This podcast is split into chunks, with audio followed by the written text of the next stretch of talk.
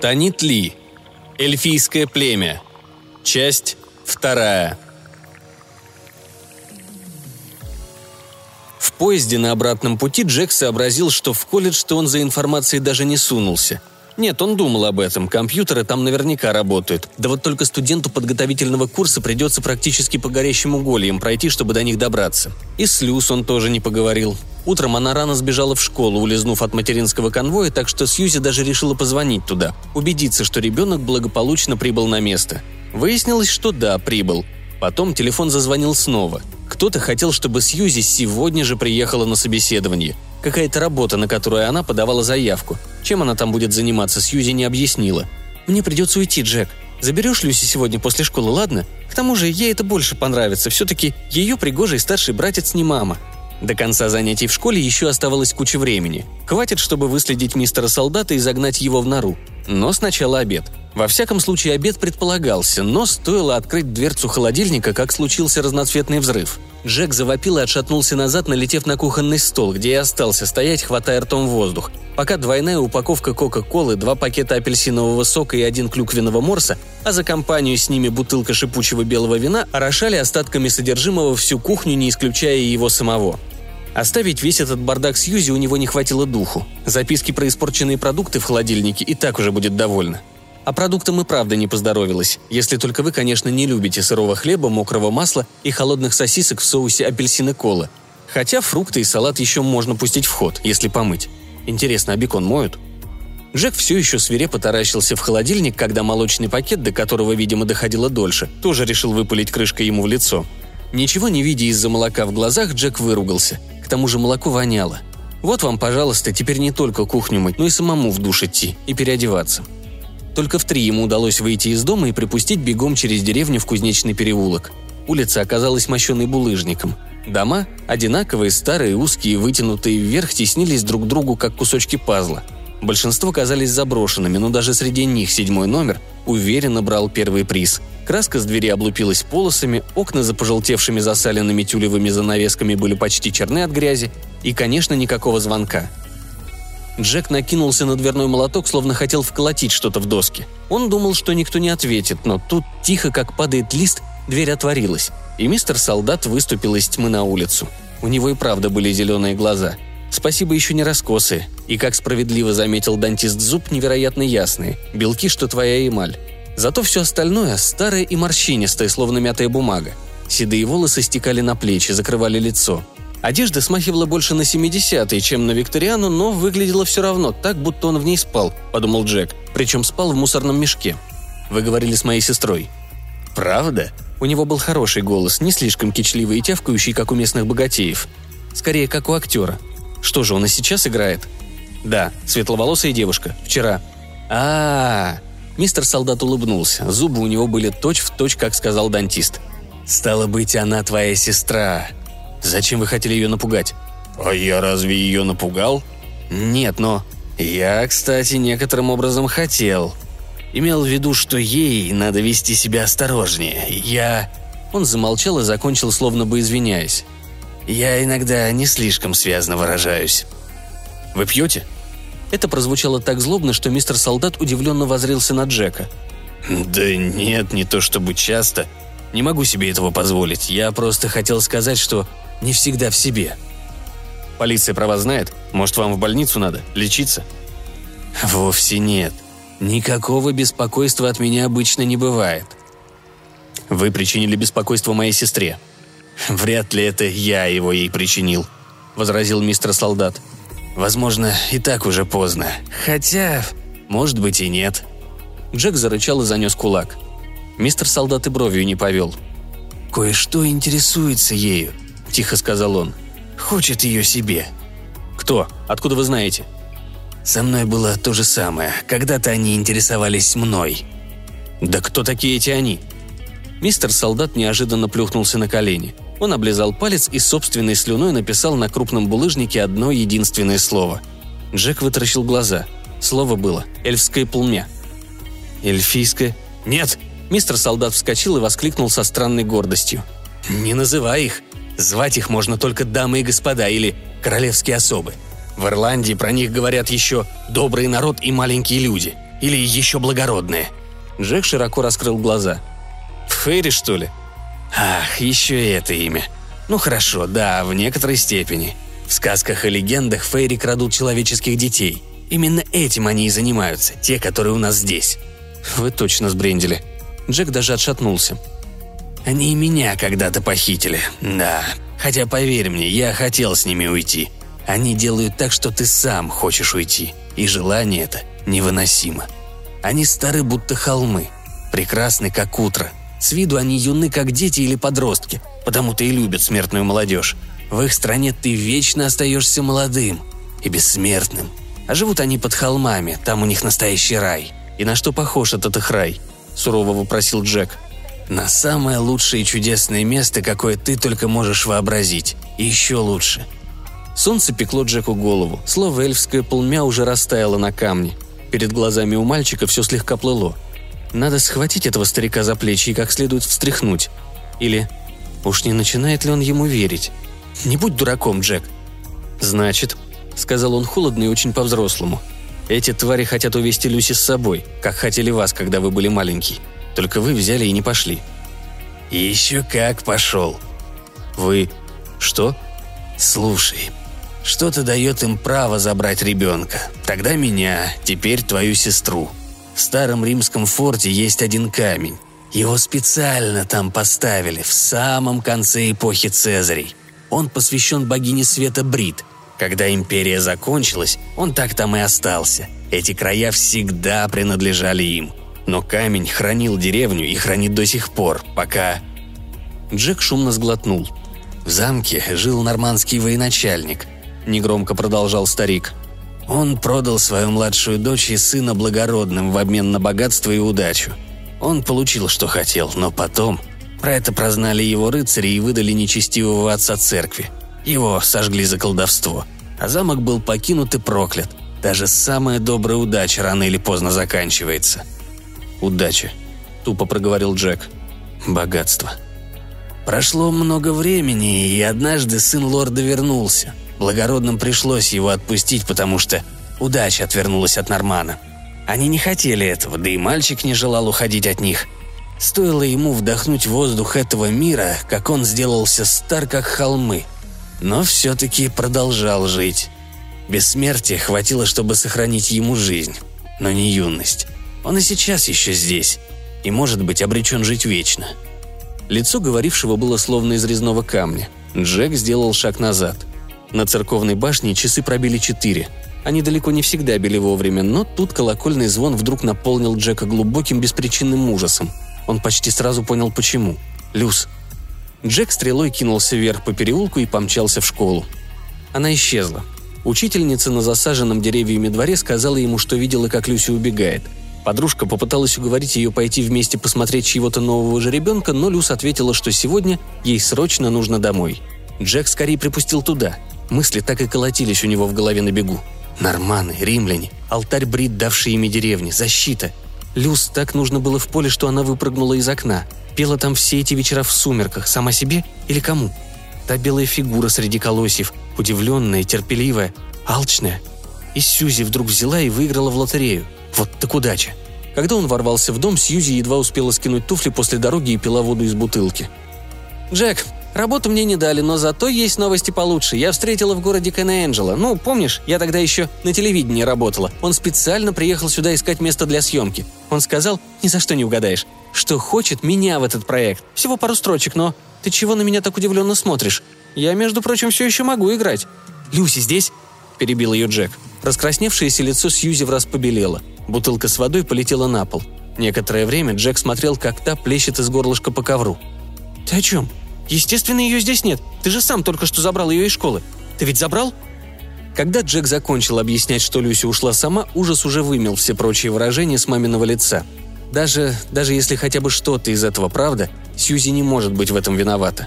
Она же ни с кем не встречалась, не заключала никаких договоров, а Сьюзи уже колотила по кнопкам телефона. «Черт, связи нет! Ну почему именно сейчас? Где мой мобильник?» Содержимое сумочки полетело прямо в лужу воды на полу. Сьюзи буквально вонзила ногти в кнопки. «Ты звонишь в полицию». «Нет, блин, в доставку пиццы. А ты как думаешь?» Что-то украдкой проскользнуло к Джеку в голову. Лисы в Лондоне. Прямо на улице ранним утром. Спящие в садах. Человек захватил так много дикой природы, что теперь лисам пришлось прийти жить туда, где царствовал он. Может быть, и они так? Может, им нравится ютиться поближе?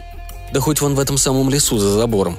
Ждут своего шанса, таращатся оттуда на пап, названный их именем, любуются на крикет на лужайке, на поезда. Ждут. Вдруг им что-нибудь перепадет. Нет, безумие какое-то. Джек стоял, борясь с собой, когда вдруг заметил, что Сьюзи молчит. «Нет сети», – безжизненным голосом сказала она, и через мгновение «Ты куда собрался?» А что он мог ей ответить? «Ничего». Джек кинулся в кухню, распахнул заднюю дверь и выбежал вон. Сзади неслись гневные и испуганные вопли матери. Нет, только не останавливаться. Скакать через забор он уже наловчился. За спиной по садовой дорожке топотали мамины босые ноги. Поля распахнулись впереди, как стена сухого белого пламени, в которое он и нырнул, словно отчаявшийся мотылек. Они были здесь. Он чувствовал их повсюду, незримых, но внятных. Будто какое-то первобытное шестое чувство вдруг включилось у него внутри. Хотя, будем честны, оно включилось уже давно, с самого приезда. Джек остановился, потом решительно стал проталкиваться сквозь колосья. За каждым снопом угадывался чей-то взгляд. Зеленые глаза. Волосы сливаются с белизной поля – Зато когда они дают себя увидеть, от них словно бы исходит свет. Нет смысла думать, что ты сошел с ума. Джек знал, что все это реально. Над полями вставал лес, темно-зеленый, испещренный изумрудно-золотыми бликами солнца. Джек стремительно шагал сквозь тени и свет, зорко глядя во все стороны. Птицы пронзительно кричали, предупреждая. Белки скакали над головой. Бессердечные слуги того, что на самом деле рыскало под этим пологом. Горячий неподвижный воздух словно звенел издевательским смехом. Время от времени Джек звал сестру. Имя звучало как-то пусто и гулко. Бесполезно. Но почему-то так было надо. Тошнотворная тяжесть собиралась где-то в животе. Он отказывался думать о Сьюзи. Бесполезно, нет смысла. Но он все-таки должен идти. Интересно, сколько раз с тех пор, как тут вообще поселились люди, кто-то вот так же, как он сейчас, брел по холмам и выкрикивал чье-то имя, зная, что надежды нет. Солнце клонилось к закату. Он бы сейчас убил за ту взрывчатую колу. Естественно, это было их рук дело. Как и молчащие телефоны, какой-нибудь психоэлектрический эффект типа полтергейста. Джек остановился. Под ногами были темные древесные корни, мох, папоротники, а дальше впереди довольно широкая дорога убегала, озаренная солнцем в чащу лесов. Ощущение, что на тебя смотрят и смеются, немного ослабло. Зато под деревом стоял человек, обычный, смертный. «Слава богу, вот и ты!» «Мистер Зуб, дантист», — в смятении отозвался Джек — Спасибо за неизбежный юмор. Давайте попробуем Алан, если вы, конечно, не против. Юмор? А, зуб. Дурацкий пробормотал Джек и разразился детским хихиканьем, сам себя за это ненавидя, после чего согнулся в пополам и его вырвало. Когда он закончил, Алан Зуб протянул ему неоткрытую бутылку воды. Джек выхлебал ее залпом. Это помогло. «Как вы-то здесь к черту оказались?» – поинтересовался он. «Кажется, все у нас ходят этой дорогой», она зовется путем благородных. Старая тропа, спрятанная под полями и деревьями, совсем заросшая. Но если знать, куда смотреть, еще можно отыскать следы. Я, знаете ли, археолог-любитель. Именно здесь я впервые встретил солдата. Что до вас, молодой человек? После нашей беседы я кое-что понял, внезапно, в перерыве на чай.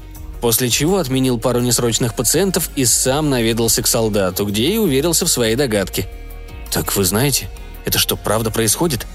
«Да, думаю, да. Такое нечасто случается. Это первый раз почти за полвека. А тогда полиция все прочесала. Сказали, простое похищение ребенка – обычное человеческое преступление. Но они ошиблись.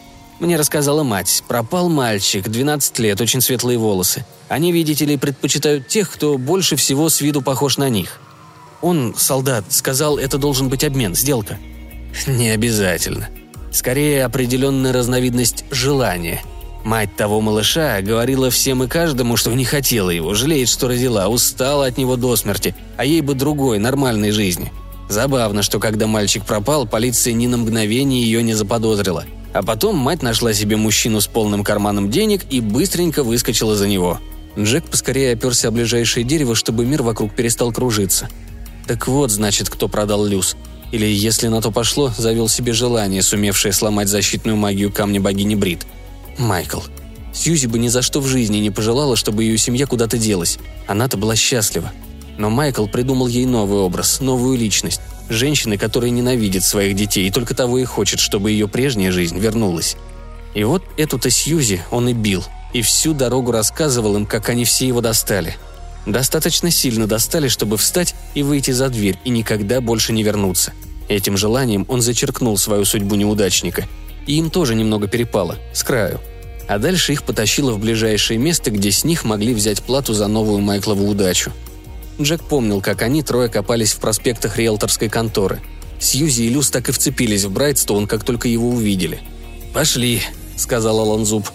«Надо отвезти тебя домой. Ты нужен маме». «То есть искать надежды нет?» Алан спал с лица. Он и сам-то сейчас выглядел не особенно взрослым. «Может, и есть. Но лучше предоставить все полиции». «Но вы же сказали...» «Я знаю, но, судя по архивным записям, Никто из них так никогда и не вернулся. Даже тел не нашли. Если только они не пришли потом сами, много столетий спустя, как солдат. Из леса раздался голос. Джек и Аллан так и подпрыгнули. «Пробил час новой луны», — сказал солдат. «На холм высочайший идемте. Молчанье храните». Он показался из тени деревьев, ликом святой и светлый, будто вырезанный на надгробии рыцарь. Время и память изменили его речь, и сам он тоже изменился, представ перед ними могучим, почти неодолимым. Взбираться на холм оказалось нелегко. Скальные выступы, буки и бузина то и дело заступали дорогу. Все склоны укрывала длинная перепутанная трава. Далеко позади золотое солнце тонуло в пейзаже, унося с собой свет. «Узрите!» — сказал солдат. «Она взошла!» Над вершиной холма возник месяц, еще совсем бледный в лучах заката. Остатки форта под ним словно вырастали из самой скальной породы. «Там сокрыт вход в их царство», — закончил солдат. «Да», — кивнул Алан. «Говорят, что он прямо под этим холмом. Вот почему у римлян здесь не заладилось, так что им даже пришлось привести друидов. Неслыханное дело. Они обычно не слишком дружили. Эти друиды придумали установить камень Брит. Римские-то солдаты все больше Митре поклонялись. Да только не здесь. Алан среди них троих казался ученым, а солдат – безумцем. Кто же Джек? Он даже не понимал, зачем они сюда пришли. Но зов был очень силен. Может, им нравится, когда кто-нибудь видит, на что они способны, как они прекрасны, как умны. Ночь выжила из мира последний лучик солнца. Они как раз выбрались на вершину. С Джека и Алана подкатил градом, а с солдата – нет. Хоть он и выглядел раза в три старше Алана – Меркнущий свет уже стал настоящей тьмой. От камней, деревьев, от самого неба, казалось, по траве покатились тени. Луна стала лишь еще ярче, ослепительная прореха во мгле. Впереди высились щербатые римские стены. Время и ночь лишили их очертания всякой формы и логики. Фрагмент арки парил над головой, а за ним расстилался поросший травой двор, судя по всему, недавно пощипанный овцами. Ниже по склону Жек разглядел бесформенный камень. «Вот он!» – выдохнул Аллан. «Тот самый камень. Алтарь!» «Сюда они всегда придут», — тихо промолвил солдат. «Похвастаться победой камню, трофеи обретя. Да будет милость Божья с нами. Вот и они». Джек вперился во тьму. Волоски встали дыбом у него на руках и на шее. Сквозь текучие тени проступало что-то бледное и сияющее. Теперь он видел их. Благородных. Эльфийское племя. Считать он даже не пытался, но, кажется, их было 14, по числу лет Люси. И да, они были прекрасны. Кожа как жемчуг, волосы как озаренные луной облака. Некоторые, очевидно, были мужчинами, другие – женщинами. Но одевались все одинаково, во что-то туманное, облегающее тонкое тело, но в то же время струящиеся. И драгоценности были на них. Ничего подобного он в жизни не видел и даже представить себе не мог, с огромными слезами света внутри – при них были кинжалы и мечи из какого-то серебристого металла, что не мог быть сталью. И пока Джек глядел, зачарованный, среди сияющих фигур показалась Люси. Волосы ее украшали цветы, как у них. Он хотел закричать, окликнуть ее. Благородные вокруг улыбались и смеялись, и она с ними. Смех, словно серебряные колокольчики и серебряные же клинки. Разум Джека вопил в темнице парализованного тела, но двинуться он не мог. И Аллан, кажется, тоже. А благородные меж тем пустились в торжественный пляс по холму – Минуя алтарь, они кланялись, и поклоны их были полны изысканнейшей издевки. Вроде бы Алан прокаркал что-то. «Смотри, видишь?» Там за алтарем показалось что-то еще. Дыра в пустоте, но в самом ее конце, как в тоннеле, мерцал, зовя изумительный свет. «Это врата! Путь в мир под холмом!» Джек сражался, сердце ревело в груди, ноги не двигались с места. но его бой словно бы освободил что-то другое, снаружи, кого-то другого. «Вот я, здесь, ваше дитя, которое вы любили и которое любило вас сотни и сотни лет. Тот, кого вы отправили в изгнание, кто заблудился в этом мире, в аду, что так близко от вашей небесной страны». Солдат был уже среди них. Он двигался с невероятным изяществом. Он двигался, как они. Не как старик, одетый будто из мусорного бака. И он говорил с ними на языке, какого Джек никогда не слышал. Какой-то заковыристый германо-франкский, но почему-то каждое слово было ему понятно. «Оставьте то, другое дитя», — обратился солдат к благородным, царственно надменный, как они. «Неужели она вам нужна? Невежественная, неотесанная, ничего не знающая о вашей славе. Заберите меня обратно, прочь из этого скорбного мира. Я так вас люблю. Я уже научился здесь всему, чему должен был. Я — книга, которую вы сможете читать тысячу лет». Создания на холме замерли. Они устремили безмолвные взоры на солдата. «Это же просто глупый сумасшедший старик!» Вдруг обидчиво захныкала Люси. Одна из фигур легко ударила ее по лицу. Ни слова ей не сказав, благородный обернулся к солдату, наклонился и дохнул старику в рот. И без единого звука Джек понял, что сказала создание. «Давай же вспомним, каким ты был. Мы сравним и решим». И оно случилось, прямо у Джека на глазах – Возраст и тлен опали с лица солдата, словно старая шелуха. Он стоял перед ними, стройный, будто копье, златокожий и безупречный, с волосами цвета солнца до самого пояса. Мальчик 13 лет. «Да», — молвил беззвучный голос, — «этот лучше». Со смехом оглянулся солдат на Джека и Алана, приставших к земле, и окинул их зеленым взором. «Прощайте, люди грязи! Прощай, мир праха!